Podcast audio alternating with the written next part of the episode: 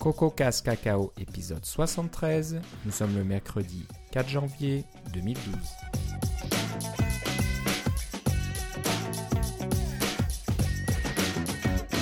Bonjour et bienvenue à tous dans ce nouvel épisode de CocoCast Cacao. Euh, comme d'habitude, euh, Philippe Casgrain est toujours là, fidèle à son poste. Comment ça va, Philippe? Ça va très bien, mais il fait froid, Philippe.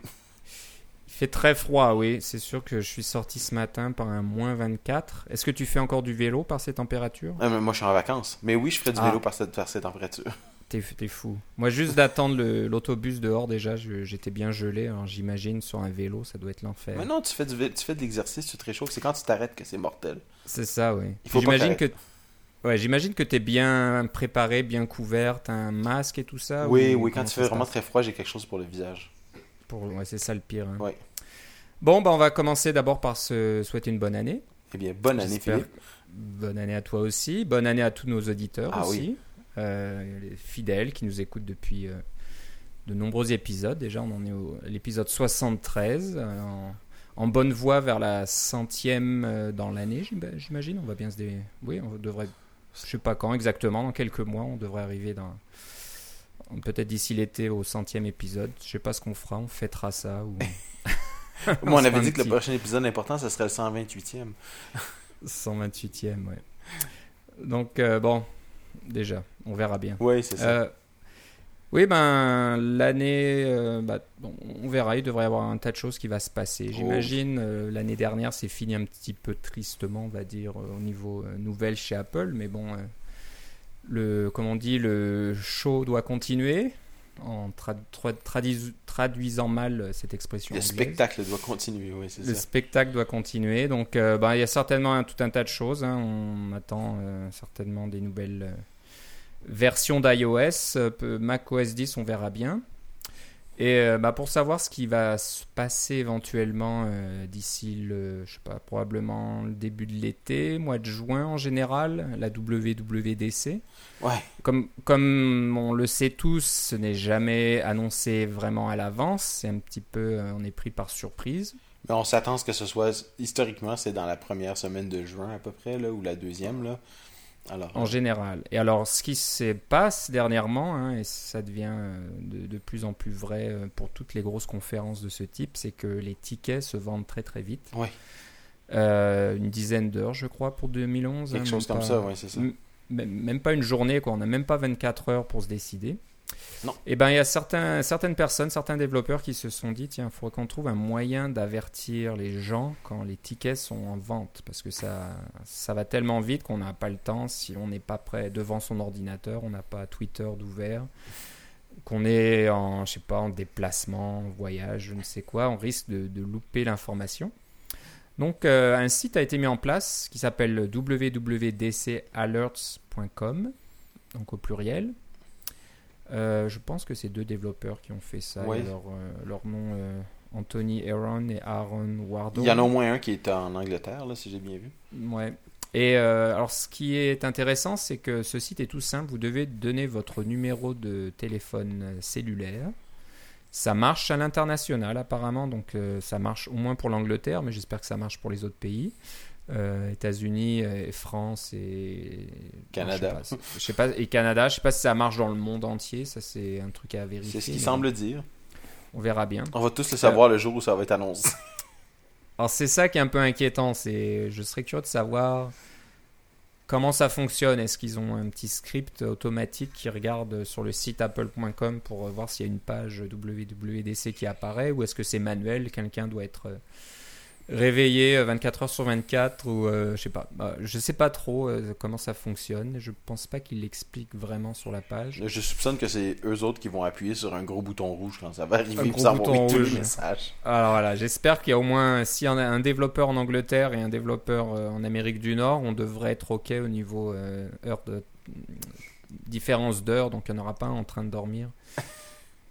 Et euh, bon, l'autre sera réveillé, donc j'espère que c'est au moins comme ça. Mais euh, voilà, si ça devrait rien vous coûter, j'imagine, à part euh, la, récep- la réception d'un SMS si vous devez payer la réception de vos SMS. Mais bon, bah, je vous invite à tester ça. Donc, si vous voulez à tout prix aller à la WWDC 2012, et euh, ne pas louper l'inscription, euh, ben voilà, c'est encore une arme de plus à, à rajouter à votre panoplie. Ça va probablement se vendre en une ou deux heures, à mon avis. Ça va être encore plus rapide, donc Ouais. euh, voilà, on verra bien.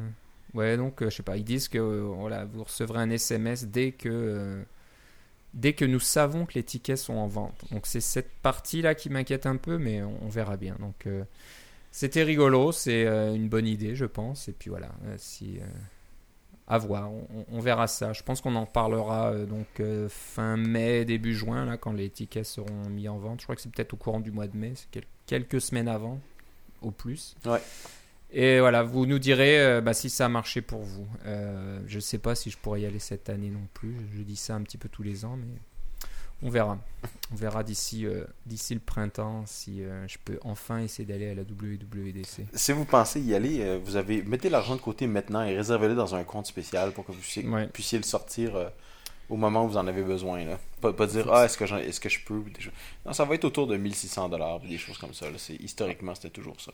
C'est un peu ça, mais ce qu'il faut savoir, c'est que les hôtels se remplissent vite, donc il faut en général pouvoir acheter le billet, réserver son hôtel et pour avoir un bon prix. euh, Ouais, ceci dit, la réservation d'hôtel vous coûte rien.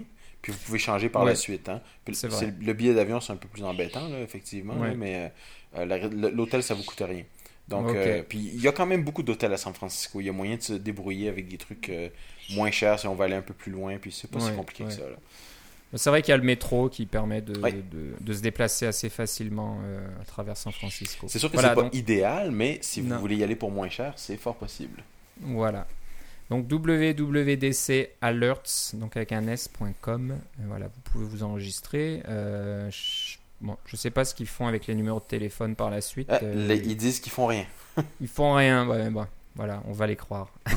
je pense qu'il n'y a pas d'arrière-pensée. C'est- C'est c'est quelque chose de, de sympathique, certainement. Euh, on va passer à, au sujet suivant. Donc, c'est un petit projet sur lequel tu as travaillé, Philippe. Oui.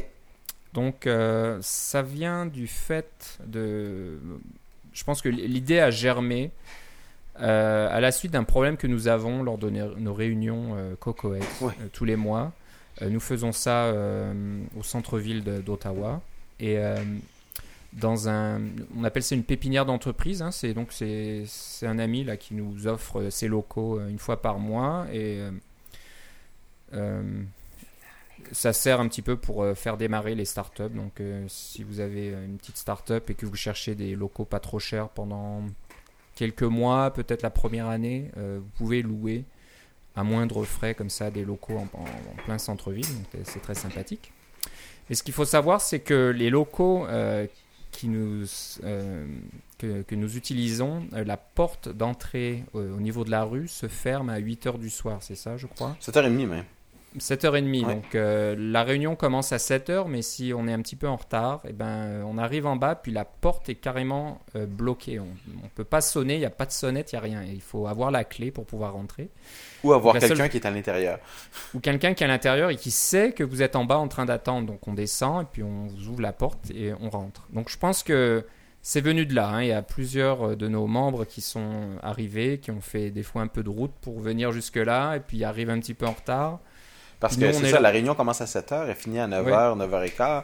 Mais après ça, on va, euh, on va au pub du coin et puis on prend une bière, etc. On discute. Donc, ça, si on manque la première demi-heure, c'est sûr que c'est plate, là, mais euh, il y a quand même beaucoup de choses qu'on peut faire par la suite. Le, euh, euh, que- le fait que la porte soit barrée, c'est c'est assez embêtant. Alors là, Ouais. il y a plusieurs de nos auditeurs qui nous disent mais vous avez tous des téléphones, vous pourriez juste téléphoner à, à Philippe qui pourrait mettre son, son numéro de téléphone disponible pour tout le monde, puis là, il pourrait aller répondre à la porte, puis des choses comme ça. Euh, vous avez pas tort, mais je pense qu'il n'y a pas grand monde que ça leur intéresse de publier leur numéro de téléphone Ouais. soit sur un site public ou des choses comme ça, parce que la question se pose aussi euh, pour les gens qui sont nouveaux, parce qu'on a de plus en plus de nouveaux. Hein. Vous êtes Ouais. nouveau dans, la- dans la région, ou vous êtes nouveau à Coco Heads, vous voulez aller à votre première réunion, vous vous trouvez devant une porte verrouillée. C'est un peu embêtant. là. Est-ce que je dois téléphoner à quelqu'un ou je dois rentrer à la maison? Je, je connais deux ou trois personnes qui sont pas venues parce que c'était, ils se retrouvaient devant une porte verrouillée et ils savaient pas quoi faire. Alors, c'est ça. Alors, l'idée, c'était d'avoir une application Coco Heads euh, pour les Coco Heads Ottawa. Alors, si vous êtes intéressé par Coco Heads Ottawa, vous téléchargez cette application-là, vous l'installez sur votre iPhone. Et puis ça vous donne, bon, ça vous donnerait les informations pour la prochaine réunion, le lieu de la prochaine réunion, des choses comme ça. Et il y aurait une sonnette virtuelle là-dessus. Alors vous appuyez sur le bouton et puis ça envoie un push notification à tout le monde qui a l'application et qui dit Ah, il y a quelqu'un à la porte. Et puis ça mettrait probablement votre nom, des choses comme ça. Euh, par exemple, je sais pas, moi, Jérôme est à la porte ou quelque chose comme ça. Et puis là, on serait en pleine réunion, puis on verra, ah, tiens, Jérôme est à la porte. Ben, on va aller voir. On ne va pas laisser pour arrêter dehors parce que nous, on est au, on est au deuxième étage. Alors, euh, c'est sûr qu'on ne voit pas nécessairement ce qui se passe à la porte tout le temps, puis on ne regarde pas toujours dehors non plus. Donc, c'était ça l'idée, c'était de, de, le faire avec des push notifications. Et l'idée étant que c'est pas une seule personne qui est responsable de tout ça, mais c'est en fait c'est tout le monde dans un sens.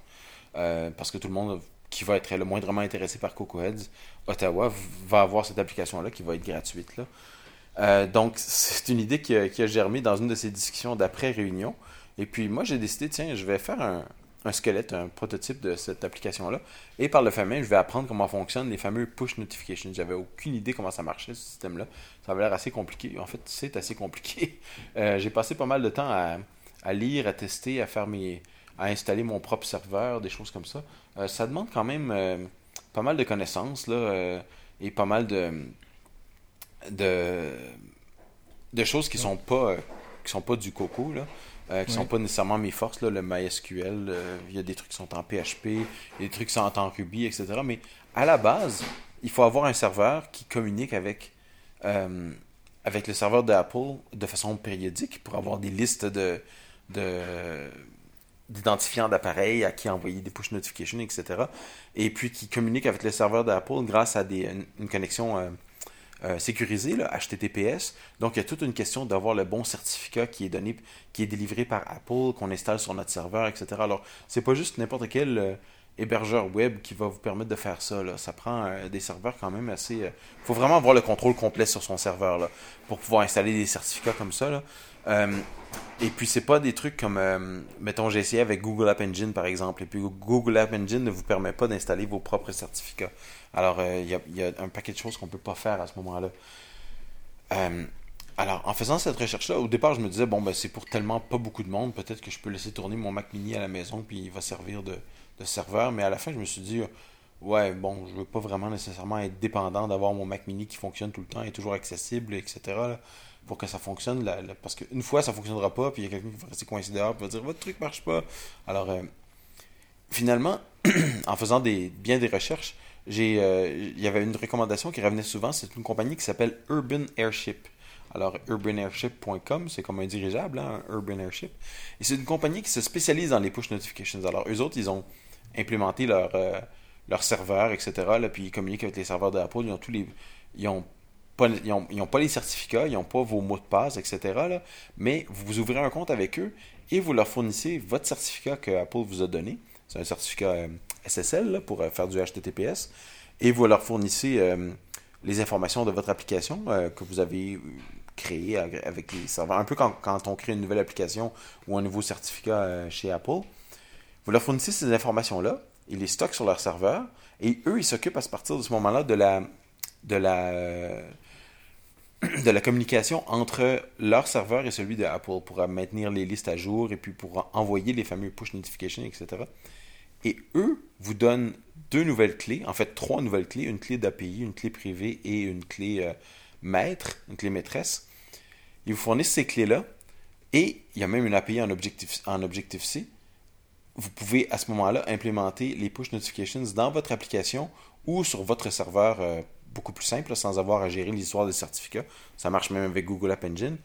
Ça marche même carrément sur votre, euh, sur votre euh, appareil iOS si vous voulez, mais c'est pas recommandé pour des raisons que je vous expliquerai dans un moment.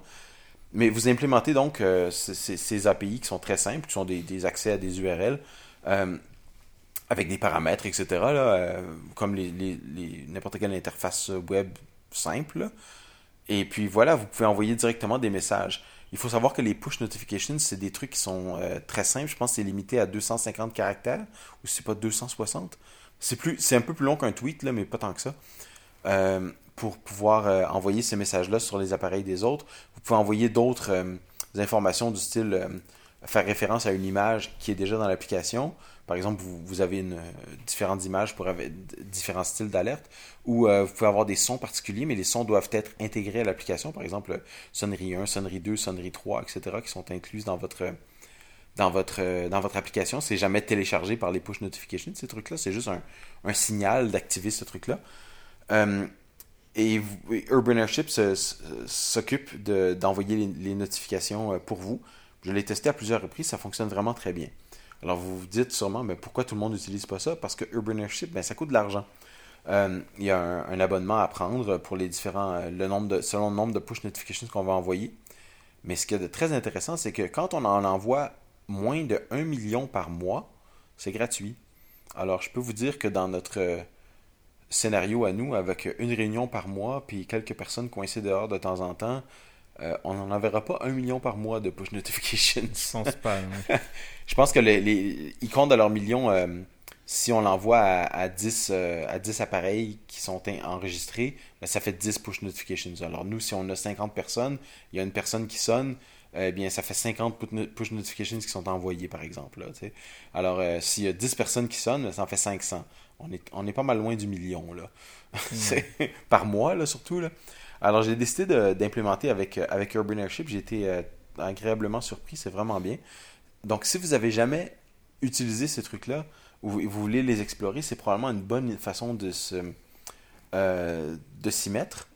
Euh, plutôt que de faire comme j'ai fait, puis de commencer euh, par, euh, par la base et de tout monter soi-même, faire tous les tutoriels, etc. Bon, c'est intéressant là aussi pour savoir comment ça marche, mais Urban Airship s'occupe de, tout ce qui est tous les gros travaux pour vous. Là. Et puis quand vous serez, si, vous en servez beaucoup, puis vous commencez à payer, ben, soit vous commencez à payer Urban Airship et vous vous souciez pas comme ça, ou à ce moment-là, vous pouvez prendre le temps de faire votre propre solution, puis de maintenir votre propre serveur.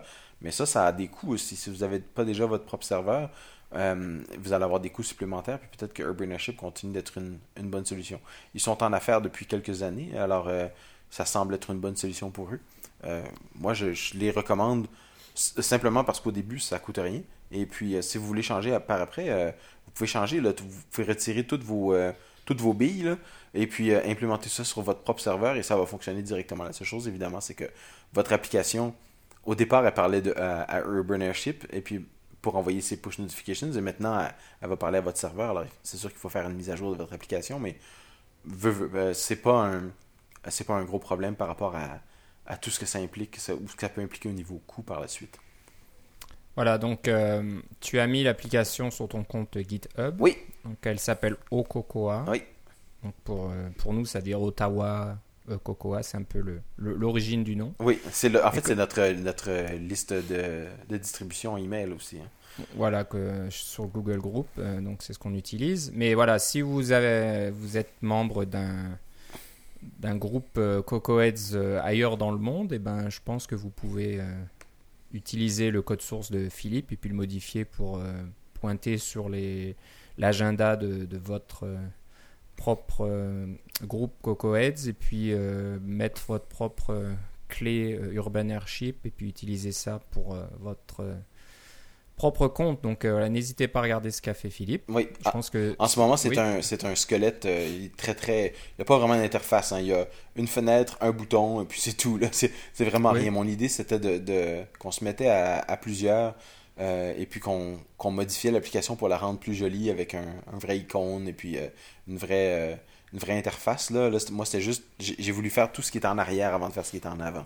Voilà. Donc, mais, idéalement, il va avoir un, un petit, un, petit service qui va pouvoir aller directement sur le site de coheads.org pour un certain.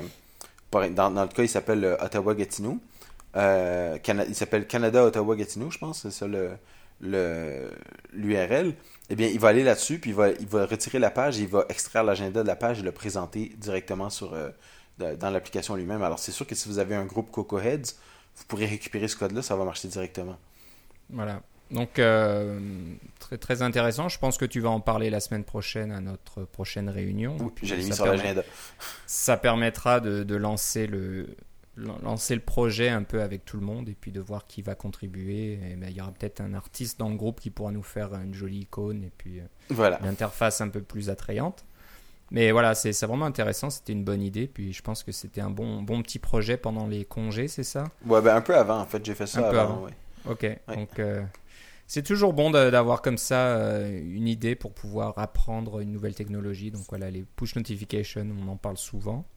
Ouais. Mais euh, tant qu'on met pas le nez dedans, c'est pas trop euh, de quoi il en retourne et si c'est compliqué ou pas.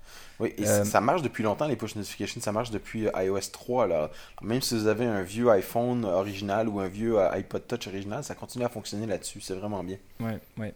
Donc voilà. Et puis Urban, Urban, pardon, Urban Airship fait d'autres choses aussi. On va pas faire vraiment de la publicité pour eux, mais ils vous permettent de monter votre euh, boutique, euh, pas votre boutique, mais euh, vos achats dans l'appli- dans l'application. Je sais pas si c'est la bonne traduction, mais les in-app purchase, ils ont aussi tout un SDK si vous voulez rajouter des, des- des achats dans l'application assez rapidement et assez facilement. Et c'est vrai qu'en dessous d'un certain montant, je pense que c'est plus ou moins gratuit. Quoi. Donc euh, à voir. C'est vrai qu'ils sont là depuis 2-3 ans maintenant, je pense. Donc, euh, et ils, sont, ils sont encore, euh, Ils sont encore en affaires, donc ça doit encore en marcher leur affaires. truc. Je pense, je pense que ça marche. Et voilà. Et comme tu disais, juste pour même s'amuser un petit peu avec les push notifications, bah, pourquoi pas utiliser un service qui fonctionne bien, qui est déjà en place, qui a toute l'in- l'infrastructure. On n'a pas toujours un, un serveur web de- disponible et euh, tout le temps additionnel on- de, mettre tout ça en marche avec les certificats, etc.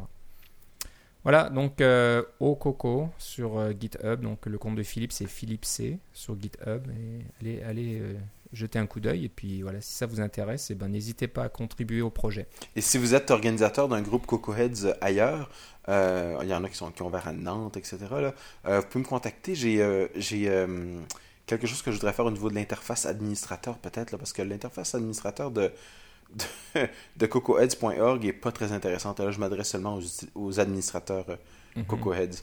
Alors, peut-être qu'on pourrait faire quelque chose dans cette application-là aussi si on se mettait à, à plusieurs. Ouais, c'est vrai que je pense que le site a... est, est là, mais il n'est pas vraiment euh, amélioré. hein. Je- Non, c'est ça, ça. Ça fonctionne, alors pourquoi le changer? Il a, voilà, il a le mérite d'exister, mais ça. rien n'a été rajouté sur ce site depuis, euh, depuis très longtemps, je pense. Donc, euh, ouais, ça peut être intéressant. Voilà, donc euh, n'hésitez pas à contacter Philippe. On vous dira comment contacter Philippe à la fin de l'émission. On va passer maintenant à un autre petit outil euh, qui est sympathique, qui s'appelle Lang, Lang Switch. Donc, comme son nom l'indique plus ou moins, c'est euh, une petite application Mac OS 10 qui vous permet de changer euh, le. Ah, je ne veux pas dire le langage, mais la, Ben, La langue d'utilisation. la langue, la langue d'utilisation d'une application. Donc, euh, vous pouvez choisir euh, quelle langue, en quelle langue vous voulez que votre application fonctionne. Donc, euh, c'est intéressant, je pense, en premier lieu pour tester vos traductions. Donc, euh, voilà, si vous avez une application qui fonctionne en, plusieurs langues et vous voulez tester euh, une langue, ben, au lieu de changer tout votre système macOS 10, euh, de passer en, je sais pas moi, en, espagnol, en allemand, je ne sais quoi, et puis là vous savez plus trop où sont les menus, vous savez plus trop comment comment vous comment naviguer dans, dans macOS 10, et ben cet petit outil permet de sélectionner votre application et puis de lui dire voilà je voudrais que l'application fonctionne maintenant en allemand et uniquement cette application va fonctionner en allemand. Donc euh, je pense que c'est vraiment pratique pour ça et je pense que ça peut être aussi intéressant pour ceux qui veulent juste utiliser certaines applications dans certaines langues. Pourquoi pas hein. Des fois, euh, comme moi, moi j'utilise macOS 10 en anglais, mais euh, ça peut être toujours intéressant peut-être d'avoir une application en français.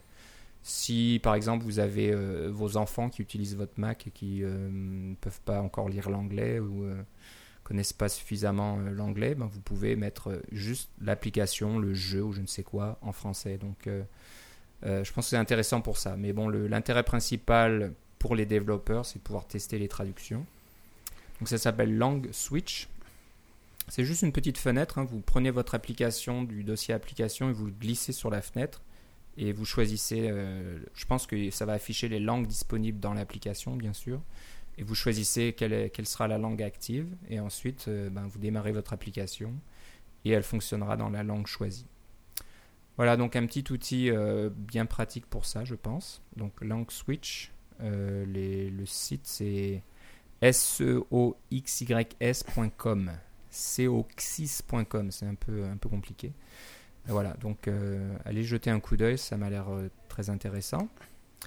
un autre outil encore que tu as utilisé, Philippe, hein, qui s'appelle, qui a un drôle de nom lui aussi, PNG Quant qui permet de convertir les images PNG. Donc euh, vous savez tous que sur iOS, euh, vous devez obligatoirement utiliser des images PNG pour tout ce qui est graphique. on peut toujours avoir des JPEG dans les, euh, dans les fenêtres et des choses comme ça, là, mais généralement c'est des PNG, oui. Oui, donc bon, des fois le problème c'est que pour certaines applications, quand on a beaucoup de, de fichiers images, ça peut prendre beaucoup de place.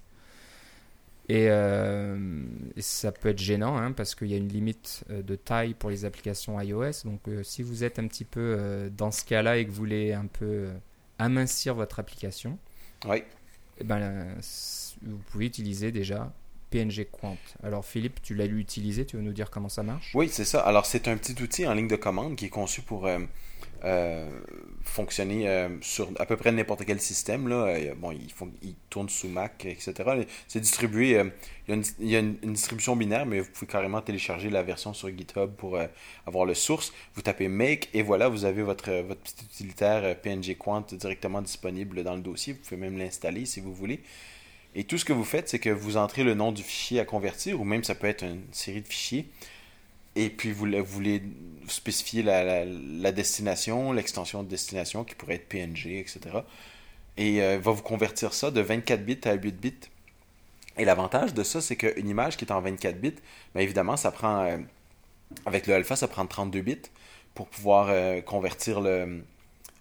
donc, un, int au complet pour pouvoir garder un pixel, alors que lui, il va le convertir en 8 bits, donc il va avoir un un quart de bit finalement, là, pour pouvoir. Un quart de, de, int, juste un char finalement, pour avoir euh, la même, pas la même, mais pour avoir une information de couleur euh, semblable. Alors c'est sûr qu'il y a une approximation. Si vous avez une image qui est, disons, une photographie, elle va être convertie de 24 bits en 8 bits. Il va avoir un processus qui s'appelle, c'est de la quantification, d'où le PNG, d'où le quant. Là, le mot anglais c'est dithering aussi, là, mais c'est, carrément de. On, faisait ça quand on, travaillait sur Mac dans les trucs noirs et blancs là, pour faire, des moirés, etc. Euh, c'est le, le, même principe, c'est un, principe de conversion. Euh, avec perte finalement, parce qu'on perd de l'information. Mais dans beaucoup de cas, là, pour les, les images simples, euh, par exemple, vous avez des petits drapeaux puis des choses comme ça, euh, ou des petites icônes. Ben, ces trucs-là, ils n'ont pas besoin vraiment d'être euh, en 24 bits. Ils peuvent très bien être en 8 bits. Ce qui est très intéressant de cet outil-là, qui le démarque par rapport aux autres, c'est qu'il conserve l'alpha. Donc, l'information alpha, c'est le, le, canal alpha de transparence. Ça permet d'avoir une image qui a des trous dedans. Donc, elle n'est pas, elle pas uniquement rectangulaire. Elle a des trous, elle peut être circulaire, etc. Euh, le alpha est utilisé énormément, évidemment, dans macOS et est utilisé euh, beaucoup sur le web aussi. Euh, Internet Explorer version 6, par exemple, ne supporte pas le alpha, mais je pense que la version 7 le supporte. Alors, comme Internet Explorer version 6 commence à presque disparu maintenant, on espère la plupart des gens font des images avec transparence maintenant sur leur site web. Ça donne des, looks qui sont beaucoup plus beaux. C'est pas juste toutes les images carrées de Netscape 1 qu'on avait dans le temps. Donc, euh, cet outil-là convertit le, canal alpha en plus, donc respecte tout ce que vous avez mis comme alpha, conserve les transparences euh, et euh, vous permet de réduire la taille des images. vous pouvez évidemment voir le résultat vous-même à la fin, comparer l'avant et l'après, ça c'est sûr que c'est facile à faire. Mais ce que je trouvais d'intéressant, c'est que ça peut être intégré, c'est sûr, dans, votre, dans vos scripts, parce que c'est un outil en ligne de commande. Alors, si vous avez un, une, phase de, construction, un build phase à l'intérieur de Xcode qui copie vos PNG dans votre, dans votre dossier de, ressources, bien, vous pouvez intercaler cet outil-là dans la, dans la, juste avant la copie pour en faire une pour convertir tous vos PNG 24 bits en 8 bits par exemple et puis ça se fasse automatiquement en faisant votre build euh, l'autre, truc qui peut être vraiment intéressant, c'est si vous avez un service web et que vous donnez des images en. Euh, vous, pouvez faire la conversion d'images directement sur le serveur et transmettre des images qui sont beaucoup plus petites. Euh, ça peut être la moitié dans, certains cas de moins. mais moi j'ai vu moi j'ai vu 25% de réduction en moyenne, mais c'est quand même pas mal déjà 25% de réduction pour les images. avec dans mon cas pas vraiment de perte de fidélité. Vous pouvez installer ça sur votre service sur votre serveur et puis si vous en avez un parce que vous avez fait des push notifications. Et puis, vous avez, euh, vous pouvez transmettre des images qui sont déjà converties, déjà réduites en, taille, et puis ça vous fait moins de bande passante, par exemple. C'est des trucs qui sont intéressants pour vous au niveau du serveur. Mais vous en faites ce que vous voulez, finalement, c'est un, petit outil très simple et qui fonctionne vraiment très bien si vous en avez besoin. Et comme Philippe disait aussi, si vous avez une, application qui a beaucoup d'images euh, ou beaucoup d'icônes, parce que, disons, vous avez euh, multilingue, vous avez euh, une dizaine de langues à l'intérieur, alors c'est sûr que ça multiplie les images dans certains cas, surtout les images qui ont du texte dedans. À ce moment-là, ça peut réduire la taille de votre application de façon substantielle, puis ça peut faire en sorte qu'il est en dessous de la limite versus au-dessus de la limite. Vous pouvez aussi faire en sorte que votre application est distribuée avec des images plus basse euh, résolution. Et puis là, quand vous, les gens la téléchargent euh, et puis qu'ils l'installent, ils peuvent télécharger des versions plus haute résolution de votre site web. Donc, euh, ça va encore une, bonne expérience pour les utilisateurs. Bref, vous pouvez faire tout ce genre de trucs-là grâce à PNG Quant pour convertir vos images de façon automatique. J'ai trouvé ça très pratique. Alors, qu'est-ce, qui t'a amené à utiliser l'outil? Tu voulais juste euh, avoir des PNG plus petits ou... Ben, j'avais ça, mais j'avais aussi que je l'avais vu passer et puis je, m'étais, je me suis toujours intéressé. J'ai travaillé pendant 8 ans sur Painter, alors je connais un peu les, les formats de fichiers, d'images, puis je me demandais comment ils faisaient leur, euh, comment ils faisaient leur conversion. Ça m'intéressait un peu, alors euh, c'était plus. mon intérêt était plus, plus académique à ce stade-ci, mais je pense que je voulais en faire profiter tout le monde. D'accord, moi je parlais d'iOS, hein, mais c'est sûr que Oui, ah, c'est sûr que ça va marcher sur iOS aussi. C'est ça l'avantage, parce que le PNG qui est créé est un PNG 8-bit, mais iOS le reconnaît, Safari le reconnaît, la plupart des navigateurs le reconnaissent. Probablement que vous allez avoir des problèmes avec Internet Explorer, mais euh, ça marche sur tous les navigateurs modernes, euh, y compris ceux Safari mobile qui est dans iOS. Donc, euh, il n'y a pas vraiment de risque, et puis vous allez sauver de l'espace, ce qui est toujours intéressant. C'est vrai que les pages web sont de plus en plus grosses. Oh, hein. il y avait un article il n'y a pas si longtemps que ça disant que ça devenait énorme. Il y avait euh, je sais pas combien de connexions HTTP. C'est ça, il y avait comme 200 connexions HTTP en moyenne par page. puis chaque page prenait 1.3 MB de, bande passante. Ouais, oui, c'est ça. c'est un peu fou. Hein. Donc, euh, bon, ce sera peut-être une bonne idée pour euh, les développeurs de sites de d'amincir un petit peu leur, leur page en utilisant des outils comme PNG Quant. Donc voilà, le site c'est pngquant.org et vous pouvez donc euh, récupérer l'application. Le, code source est disponible. C'est en langage C apparemment. Donc, euh, comme tu disais, ça peut être un, un, bon, euh, bon outil d'étude hein, pour regarder comment développer un outil comme ça en, langage C. Donc quelque chose de portable parce que ça fonctionne sur Mac, Windows et autres peut-être. Je peux regarder s'il y a Linux aussi, mais ça m'étonnerait que ça ne marche pas sur Linux. Si c'est en C. Voilà, PNG Quant. Euh, bah, on est dans la, un peu l'émission des, des, outils. Donc le prochain outil euh, que tu as trouvé aussi s'appelle NSLogger. Donc euh, tout le monde connaît NSLog, hein, cette fameuse fonction qu'on met un peu partout dans les applications iOS et macOS pour afficher des, des messages dans, dans le log. Dans la console, là, oui, Dans la console d'exécution. On s'en sert souvent pour un peu euh, débugger les applications. Hein. Des fois, on se dit, ouais, est-ce que je rentre dans cette méthode, oui ou non? Alors, euh, on met un petit nslog là-dedans euh, pour afficher un petit message en disant, oui, oui, je suis passé par là, c'est bon. Mais bon, c'est un petit peu préhistorique hein, comme, comme système. Mais il y a quelqu'un, peut-être un auditeur, je ne sais pas, qui s'appelle Florent Pillet, je pense, P-I-2-L-E-T, j'espère que je n'écorche pas son nom de famille, euh, qui a fait un outil qui s'appelle NSLogger et qui euh, va un petit peu plus loin. Donc, euh, c'est pas juste un NSLog tout bête qui va dans la console, c'est carrément un NSLog qui permet d'envoyer des messages, des images, tout un tas d'informations vers un client. Donc, une application qui s'appelle NSLogger Client euh, donc Philippe, tu l'as utilisé. Est-ce que c'était euh, académique ou euh, Oh non, mais c'est un, pour, un, pour, un, projet secret au bureau.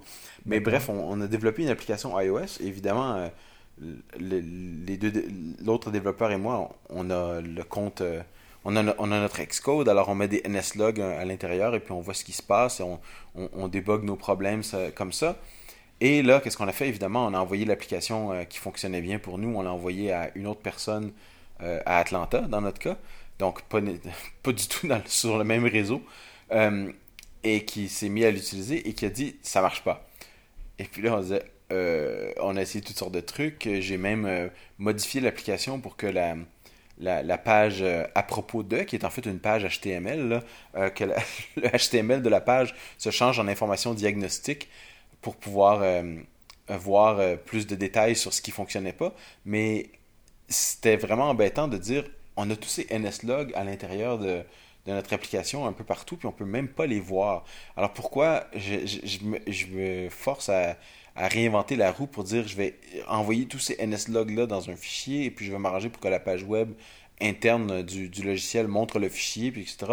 Non, ça c'est trop compliqué, ça va me prendre beaucoup de temps, il doit sûrement avoir quelque chose. Et j'ai trouvé NSLogger. Alors ce que ça fait, vous remplacez vos NSLog par euh, la fonction euh, de NSLogger, c'est leur euh, c'est des, fonctions de trace mais qui sont vraiment la même chose comme exactement la même la même syntaxe que les nslog donc vous pouvez carrément définir un macro et puis dans un cas ça va être nslog dans un, dans un autre cas ça va être celui de de nslogger et puis ce que ça fait c'est que c'est un, un petit programme qui fonctionne dans dans son propre thread qui, ramasse tous vos logs dans un, fichier, fait tout le travail pour vous. Euh, je ne sais pas si c'est en mémoire dans un fichier en ce moment, là, mais euh, sur l'appareil, je, crois que c'est en mémoire. Mais bref, il, garde, il, accumule tous vos NSLog avec le même format, même un peu plus détaillé que celui qui est dans les NSLog standards. Et ce qui arrive, c'est que si vous n'avez pas l'application NSLogger, il n'y a rien de spécial qui se passe. Vos NSLog se retrouvent euh, dans, un, dans un fichier ou en mémoire, puis ils disparaissent quand l'application se termine, etc. Mais si sur le même réseau local que votre euh, appareil iOS, ça ne marche pas pour le 3G, je pense, mais si vous, sur le même réseau local en, Wi-Fi, vous avez l'application NSLogger qui tourne. Eh NSLogger utilise le système euh, Bonjour euh, de ZeroConf qui présente un service de, pour récupérer tous ces logs. Alors, vous démarrez NSLogger sur un ordinateur du même réseau, et puis vous démarrez votre application iOS sur le même réseau. Et puis automatiquement, ils vont se découvrir l'un l'autre. Euh, et puis NSLogger va commencer à recevoir les NSLog que vous avez mis depuis votre application iOS. Ils vont passer par le réseau sans fil et apparaître directement dans NSLogger où vous pouvez les inspecter, les copier, les coller, euh, les envoyer par email, les enregistrer, euh, les envoyer au développeur qui est à, Ottawa ou à Toronto alors que vous êtes à Atlanta. c'est vraiment, vraiment bien, c'est vraiment pratique. Ça fonctionne très bien. Et puis, euh, si vous avez des trucs à déboguer à distance comme ça, là, vous avez juste à faire un build spécial. Euh, c'est sûr qu'il contient NSLogger, mais, et leur donner le, programme qui va avec. Mais à part ça, ça devrait être des choses que tout le monde a. Ils, ont leur, appareil iOS et ils ont probablement un Mac sur le réseau en quelque part. Et puis voilà, vous pouvez récupérer les logs euh, qui sont, qui sont générés par votre programme. Puis évidemment, quand c'est le temps de faire le release et de l'envoyer sur le App Store, vous les désactivez en un, en un petit macro et c'est terminé. Je crois que c'est même peut-être une petite variable. Euh, et puis euh, voilà, les logs ne se créent plus, ça ralentit pas votre application du tout. Moi, j'ai pas vu rien au niveau de la performance. Euh, dans, autre que la performance était excellente et ça affectait pas mon application du tout. je trouvais que c'était une solution vraiment très élégante pour pouvoir et très bien faite pour pouvoir déboguer des trucs à distance et obtenir vos logs que vous avez écrits parce que vous avez passé beaucoup de temps à déboguer des affaires vous-même donc ces logs-là existent en quelque part dans votre application. Oui, non, ça a l'air vraiment pratique. Hein. On peut carrément passer des images et tout ça. Donc, euh, oui. Ça peut être euh, très bien. Donc voilà, c'est c'est sur GitHub, sur le compte de Florent, FPI2LET.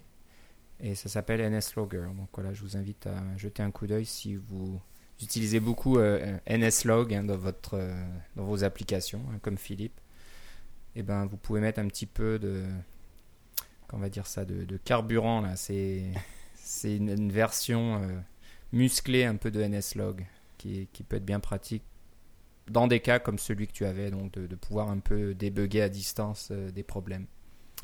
Voilà, NSLogger. Euh, on va vite passer à une dernière application comme on l'a pas vraiment testé encore, on va peut-être pas euh, en parler trop longtemps parce que là on arrive à la fin de notre temps d'enregistrement. Mais euh, je pense que c'est une application qui semble intéressante. hein. On parle souvent de GitHub. hein. Il y a beaucoup, beaucoup de choses qui se passent sur GitHub. On vous en parle dans chaque émission. Il y a beaucoup de frameworks et beaucoup d'applications qui sont disponibles là-dessus, y compris au Coco de Philippe. Euh, mais si vous voulez euh, avoir votre, votre propre serveur, on va dire, ou répertoire de projets euh, Git euh, sans passer par, Git- par GitHub, hein, vous installez ça sur votre propre serveur, bah, il y a une nouvelle application qui s'appelle GitLab HQ, euh, qui est assez récente, c'est ça? Je pense qu'elle est sortie il n'y a pas très longtemps. Moi, j'en avais pas en- entendu parler avant, mais euh, je sais pas. Moi non plus, existe. non, c'est ça. Ça existe depuis peut-être un certain temps, mais bon, on vient d'en entendre parler. Et euh, bah, ça vous permet d'avoir votre propre serveur. hein. Ça fonctionne sur Ruby on Rails.